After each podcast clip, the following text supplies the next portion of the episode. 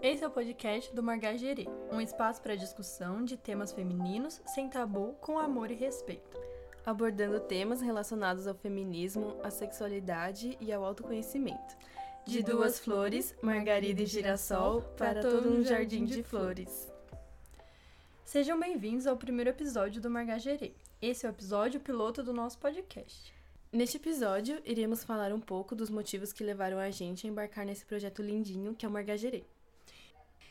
Isso, a Margagerê é um projeto nosso que surgiu com a ideia da gente compartilhar as nossas ideias e tornar públicas as nossas discussões sobre o feminismo, o patriarcado, o machismo, né, durante o nosso intercâmbio na Itália. A ideia do nome para o podcast surgiu com uma junção de nós duas. Então, são duas flores. Eu, que sou a Margarida, e a Vanessa, que é o girassol.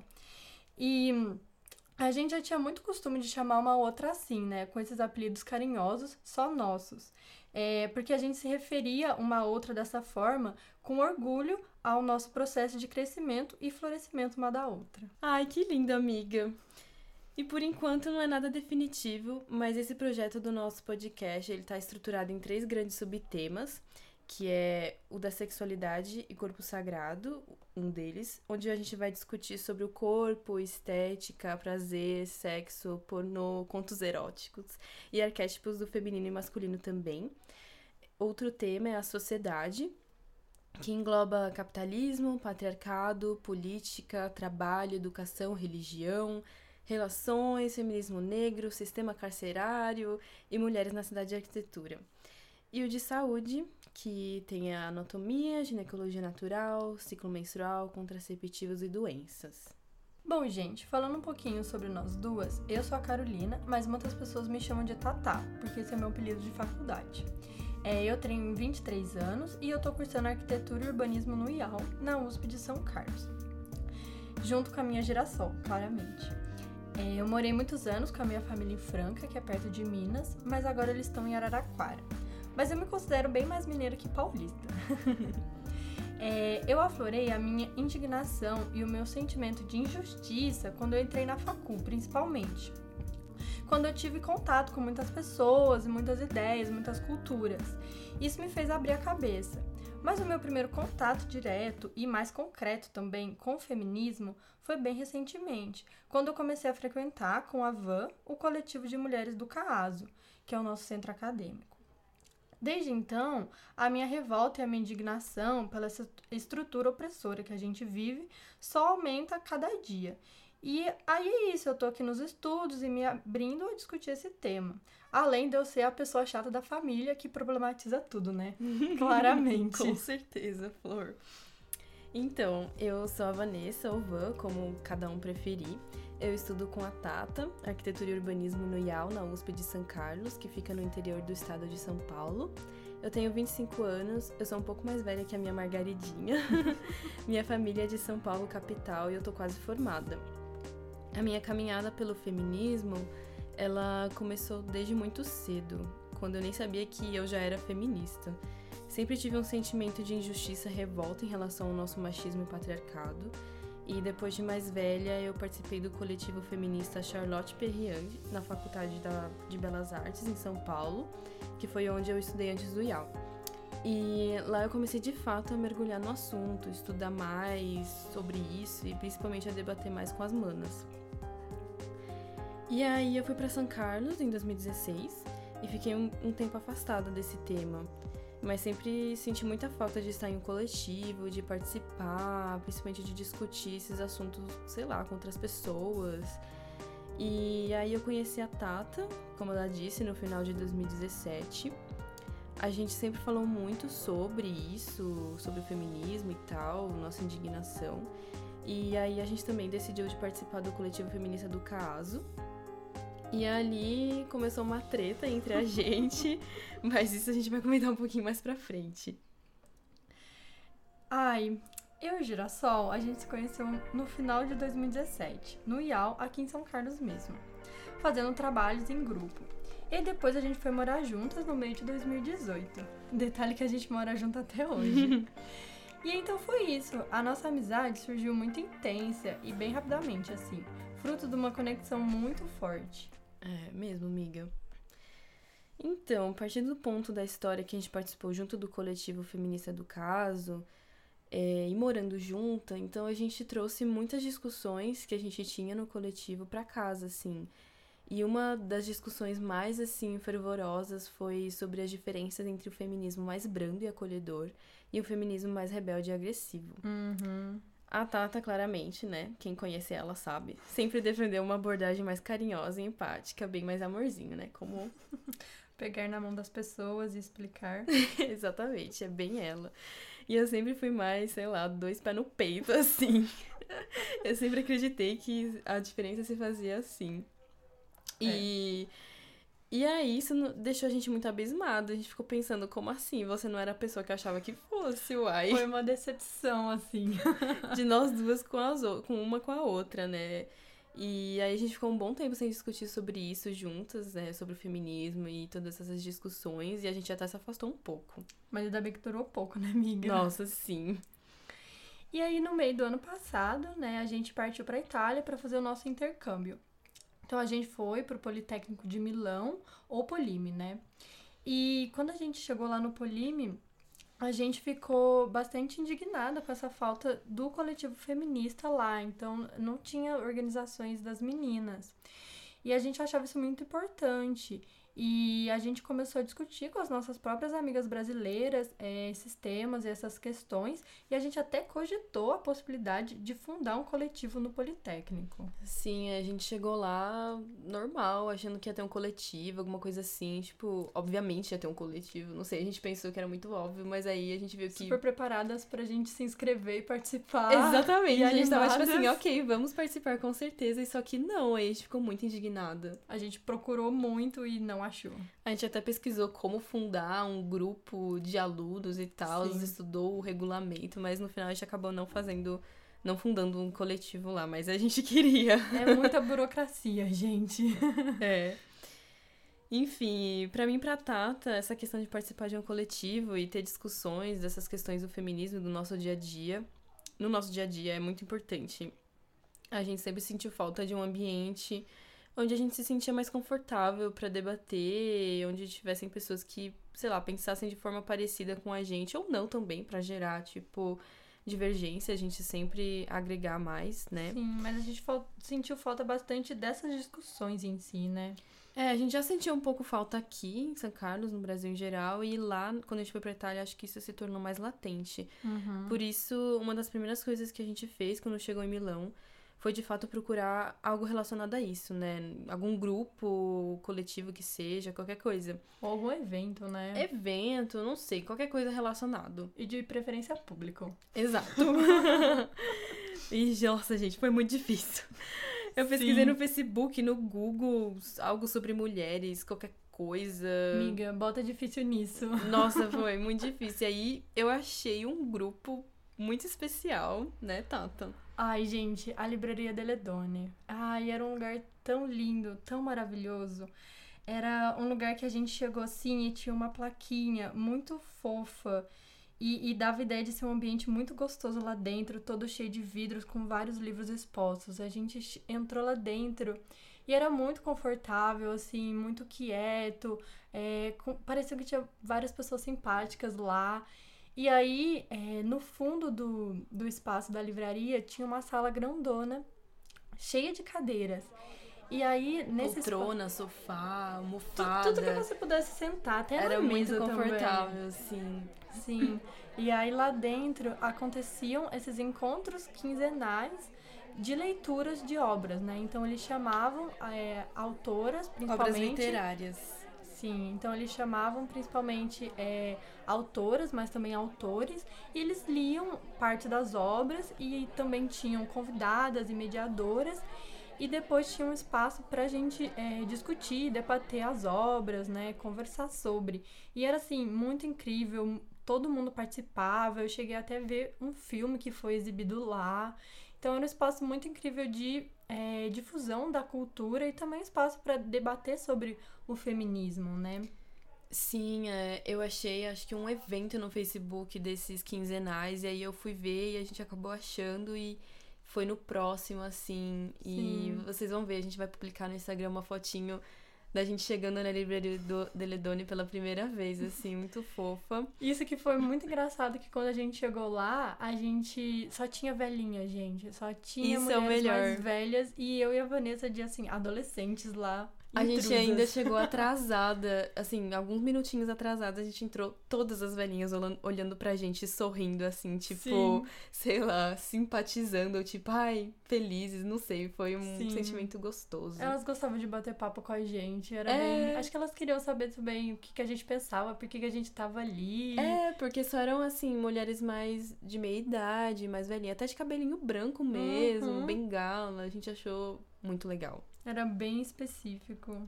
Sim, e outra coisa que a gente acha muito importante agregar são as nossas experiências de trabalho lá em Milão. Nossa, muito importante. Nossa, sim, que foram os ambientes onde a gente sentiu o machismo mais forte e mais gritante.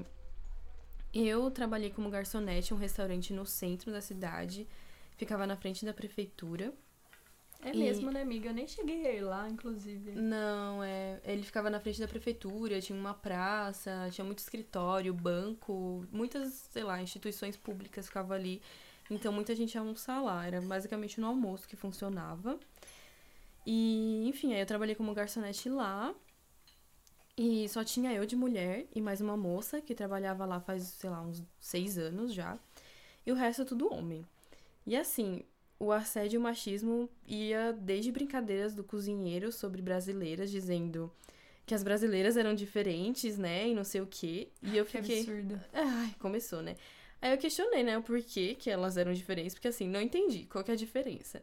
E aí ele ficou calado, dando risada. Nossa, gente, sério, isso me sobe um trem, porque eu odeio ser ignorada.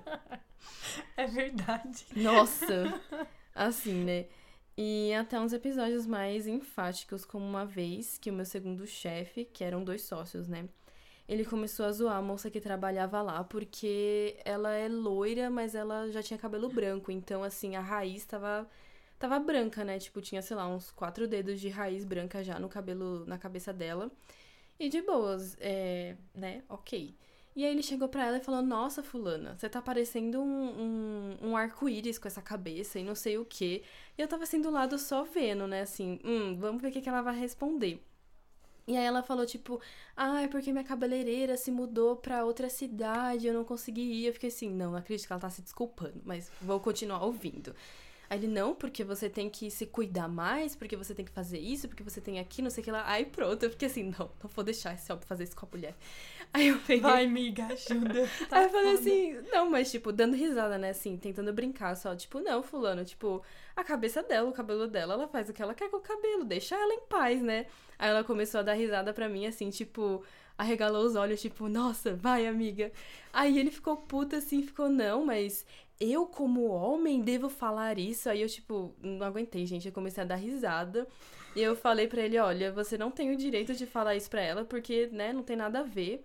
Aí ele, não, porque a gente tá numa democracia e cada um fala o que quer. Aí eu odeio essa desculpa de cara escroto machista que fala merda e ainda coloca, tipo, ah, não, porque a gente tá numa democracia, eu posso falar o que eu quero. Tipo, Gente, é muito absurdo, porque eu não sei porque os homens acham que eles têm o direito de falar o que eles quiserem e darem opinião na gente, na forma da gente vestir, na forma da gente ser, como se a gente não tivesse direito sobre o nosso próprio corpo. É um absurdo. Sim, exato. Tipo, tudo bem, assim, ele, sei lá, ter falado. é, se ele tivesse falado algo relacionado a, ao trabalho, apresentação pros clientes, algo do tipo, já é. Não é legal, mas tipo, ok. Mas não, ele enfatizou que ela, sei lá, tinha que se cuidar mais. E se ela tivesse perguntado, é diferente também, né? Tipo, nossa, vou dar minha opinião aqui porque eu quero, e foda-se, porque eu acho que eu tenho que dar. É, porque eu sou homem e devo. Ele falou desse Exato. jeito. Aí, quando ele falou que a gente tava numa democracia e que tinha que falar o que queria, eu falei assim: não, a gente tá numa democracia, mas você não pode sair falando qualquer merda que passa pela sua cabeça pra qualquer um.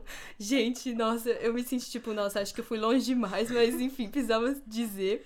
Ai, Aí- amiga, que orgulho. Ai, nossa. Aí ele virou as costas assim, putaço, porque acho que chegou cliente, ele teve que atender. Aí a moça virou pra mim e agradeceu, velho. Tipo assim, obrigada. Eu fiquei, meu Deus, que absurdo. Pelo menos ela não ficou brava com você, né? Ah, não. Ah, ela era uma fofa. Acho que é mais isso. As mulheres, elas, elas ficam mais caladas. Elas sofrem caladas, a maioria. eu acho. Muito, muito mesmo. E outro episódio também, que foi com esse mesmo chefe, sempre ele, que era o mais arretado assim. Ele. A gente tava. Eu ia servir um prato, que ele entregava o prato para mim, eu ia servir.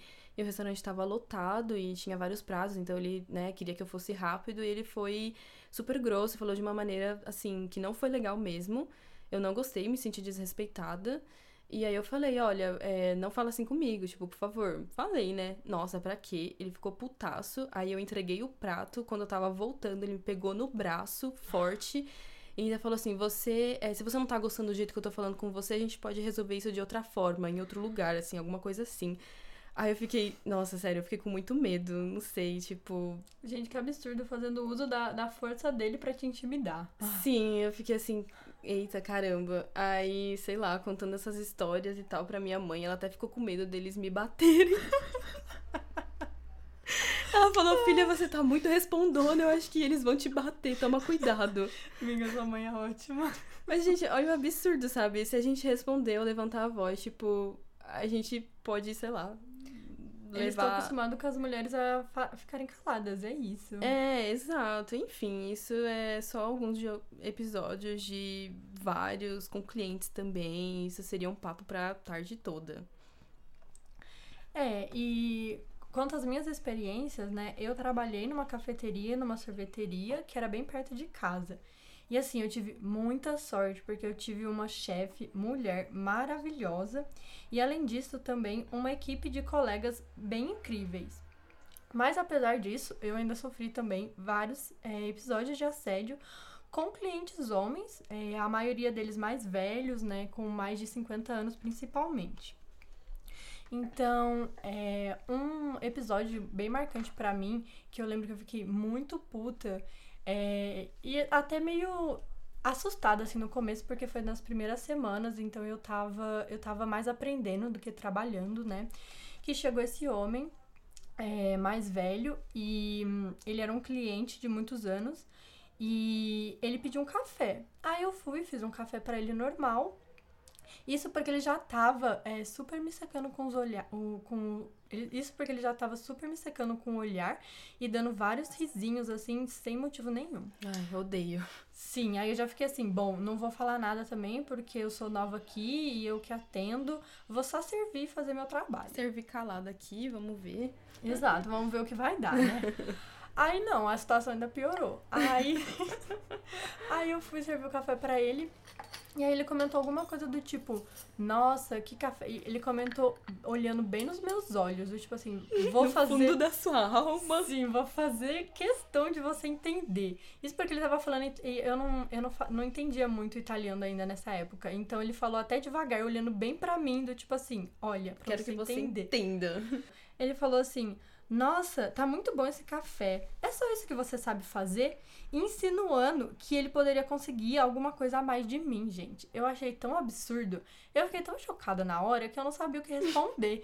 e até o outro moço que tava trabalhando comigo percebeu assim que eu fiquei chocada e ficou muito sem reação também. E o pior é que ele era um cliente que ia lá todo fucking dia. E eu tinha que olhar pra cara dele todo fucking dia. Nossa. E, tipo, fingir que tava tudo bem.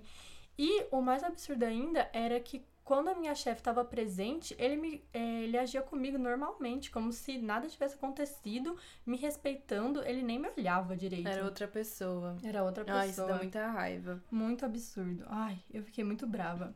Um outro episódio que me deixou muito irritada e muito indignada foi quando chegou essa família lá na sorveteria, né? Então chegou um homem, a mulher e é, a filha adolescente, uma menina adolescente. E aí ele veio e pediu três sorvetes. Mas o detalhe é que foi ele que pediu, como se a filha e a mulher não tivessem nem voz. Tipo assim, ele perguntou para elas o que elas queriam e aí ele me comunicou o pedido, sabe? e eu fiquei só olhando assim, Gente. assim, gente, que absurdo, eu não acredito que eu tô vendo isso. Mas eu falei, tá bom, vamos lá, vou servir meu sorvete em paz. Aí a mulher dele começou a ficar meio desconfortável, não sei, começou a falar com ele assim no ouvido, e ele respondeu ela no ouvido, e ficou uma situação muito estranha que eu não tava entendendo nada. E a filha lá plena, assim, do, do lado. Aí do nada a mulher pegou e falou assim: Ai, é, me desculpa, licença, eu vou sair. E aí saiu. E aí eu fiquei olhando e fiquei até preocupada com a mulher, né? Eu falei, perguntei para ele, nossa, mas tá tudo bem? Aí aconteceu alguma coisa? Aí ele só me olhou assim profundamente de novo e deu um, um, risinho assim, tipo, ai, não liga não, a minha mulher é ciumenta. Ela fica assim quando tem mulher bonita perto de mim. Ai, meu e ficou Deus. rindo. Nossa, gente, Gente, isso subiu na minha cabeça. filha. Sim, na frente da filha. Eu fiquei tão puta, meu Deus. Eu falei assim, não é possível que eu tô ouvindo isso.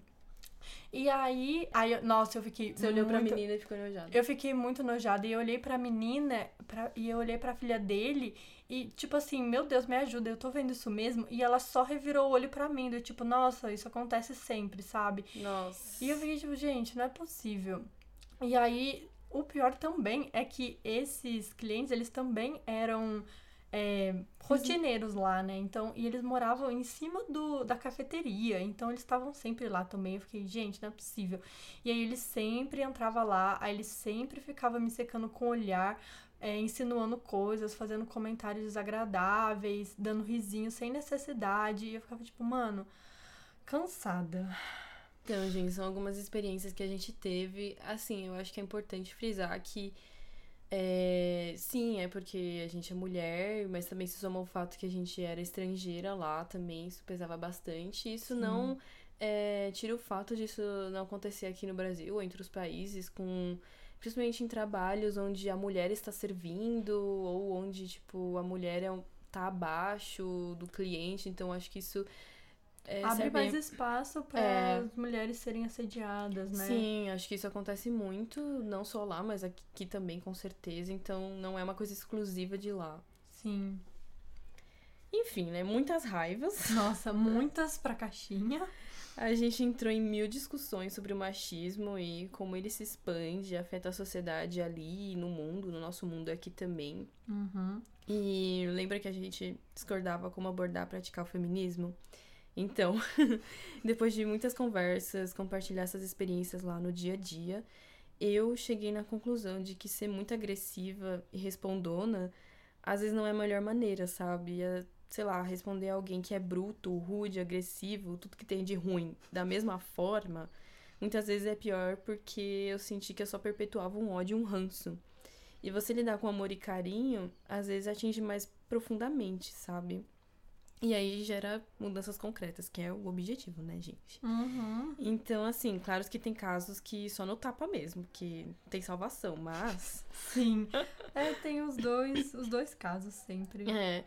E aí a gente entrou nesse acordo sobre o que a gente achava do feminismo, nossas ideias de um mundo melhor, e aí só foi felicidade, né, amiga? Ai, sim, foi muito bom a gente entrar em sintonia de novo.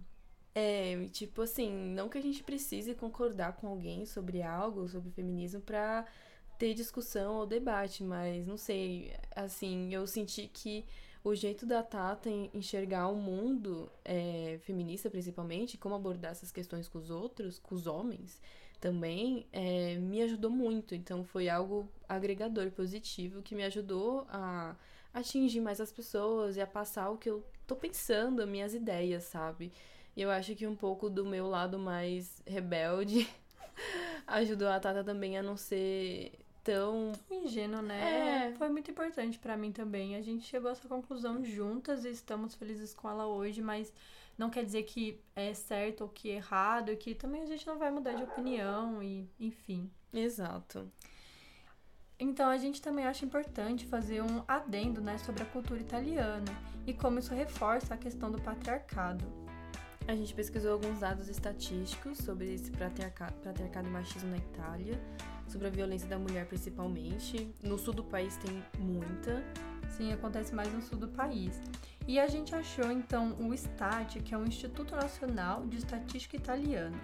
E segundo esse instituto, uma em cada três mulheres no país sofreu algum tipo de violência ao longo da sua vida, né, especialmente na família. E essa estatística é com mulheres entre 17 até 77 anos, então tem uma abrangência muito grande. Então a gente percebe que a violência de gênero é um fenômeno estrutural e generalizado é, no mundo, né? Mas também na sociedade italiana. Mas infelizmente, é, ainda de acordo com o Stat, apenas 12% dessa violência é relatada, ou seja, ainda é uma questão muito sub- subnotificada no país. Nossa, muito pouco. É muito. E por isso que, recentemente, teve uma comissão parlamentar de inquérito sobre o feminicídio na Itália. Foi criada em 2017, então é bem recente. E o Código Penal italiano, que data de 1930 e foi redigido durante o governo do Mussolini, ele reflete uma concepção autoritária da relação entre o Estado e os cidadãos, e também uma abordagem baseada na subordinação das mulheres aos homens. Então, e outra coisa interessante também é que a legislação italiana ela não prevê uma definição é, do feminicídio, entendido como homicídio, em que uma mulher é morta enquanto tal, assim, é, onde a violência e, e, o homicídio daquilo como se não fosse movido pelo gênero. Então não tem assim feminicídio. Tem, existe, né, pra, mas a lei não não entende como tal, entende como homicídio apenas. É, o feminicídio ele é entendido apenas como um homicídio de uma mulher normal, não tem uma categoria específica para o feminicídio, né? É, então, eles não veem como esse tipo de, de lei motivado pela questão de gênero. Sim, é, outra questão que a gente percebeu lá da cultura deles muito forte é a família. Então, essa unidade, instituição de família muito lá é forte. é muito forte também pela questão da religião católica. Que então, a... a cada três passos eu acho uma igreja, meu Deus. Nossa, é mesmo. Então a mulher fica em casa, a mulher cuida dos filhos, aí a avó que cozinha enquanto todo mundo fica na mesa é, esperando, principalmente os homens, esperando para serem servidos. Sim, teve um caso muito engraçado, horrível, trágico, quando a gente foi num açougue. Nossa, é mesmo, amiga? É, onde o açougueiro, que era o dono, ele tava se gabando de ter várias namoradas. E aí uma senhora, senhora, que tava lá esperando ser atendida também, ela riu e falou que cada uma, uma dessas, namora dessas namoradas dele podia desempenhar uma função. Aí ela ficou elencando as funções. Uma lavava, outra podia cozinhar e outra era para sair. Gente, que absurdo, como se fosse super normal. Nossa, eu me senti muito mal. E todo mundo deu risada, inclusive as mulheres.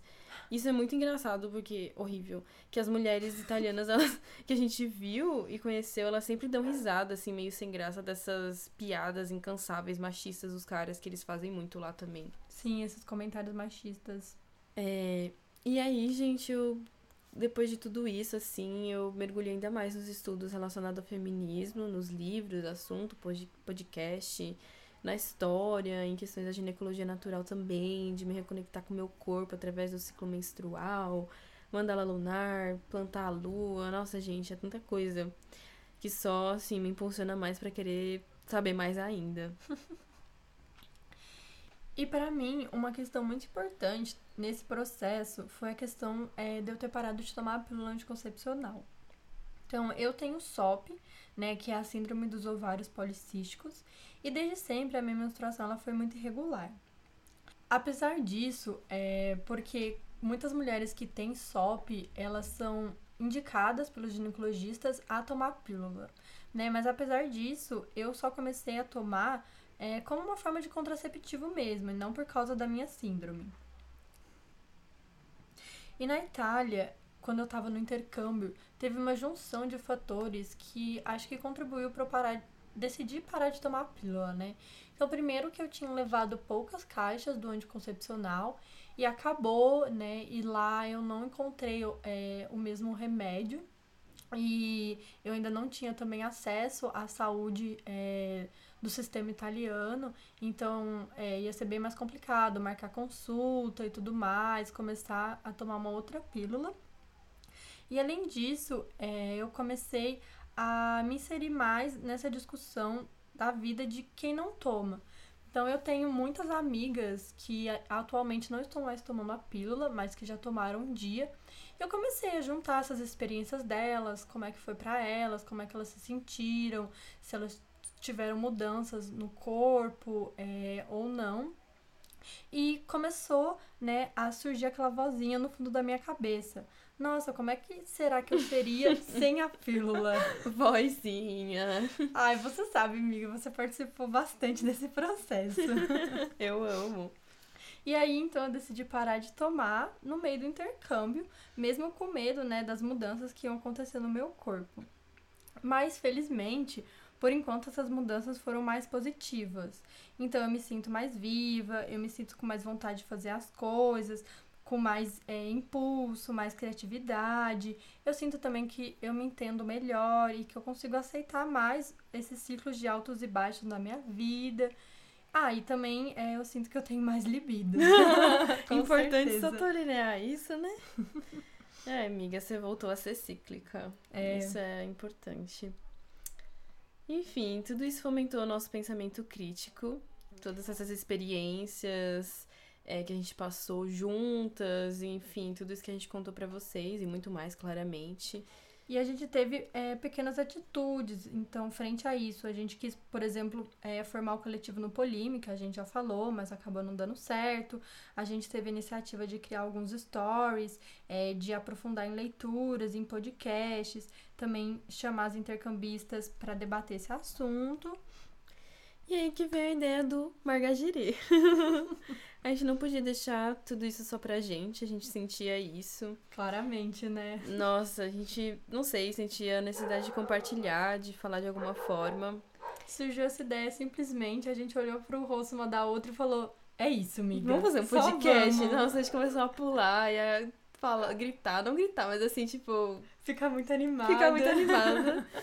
E, enfim, a gente decidiu fazer. Enfim, é. E a gente tá muito feliz de estar aqui gravando para vocês. Ai, Inclusive, sim, vale exato. falar. E o intuito também é pra gente ter um mundo melhor, mais bonito, cheio de amorzinho. Sim, com mais respeito, né? E a gente acredita que é isso, é a questão da voz, da luta, da gente conversar, da gente aprender junto. Exato. É, a gente é idealista mesmo e a gente vai continuar desejando isso, mesmo que falem que somos jovens ingênuas, né, amiga? Nossa, quantas vezes eu já não ouvi, amiga. Mas eu tô muito feliz de ser uma pessoa ingênua com você nesse projeto lindo. Ótimo, jovens ingênuos, estamos aqui. Você acabou de ouvir o episódio piloto do Margagerê, com produção, edição e finalização de Carolina Marangoni e Vanessa Rod, com a participação de Lucas Yudi. Você pode nos encontrar no Instagram com margagerê, tudo minúsculo e sem acento. No Spotify, SoundCloud, Deezer e YouTube também. A gente espera te empoderar com as nossas discussões, refletindo sobre o mundo ao redor e também despertando seu autoconhecimento. Até o próximo episódio!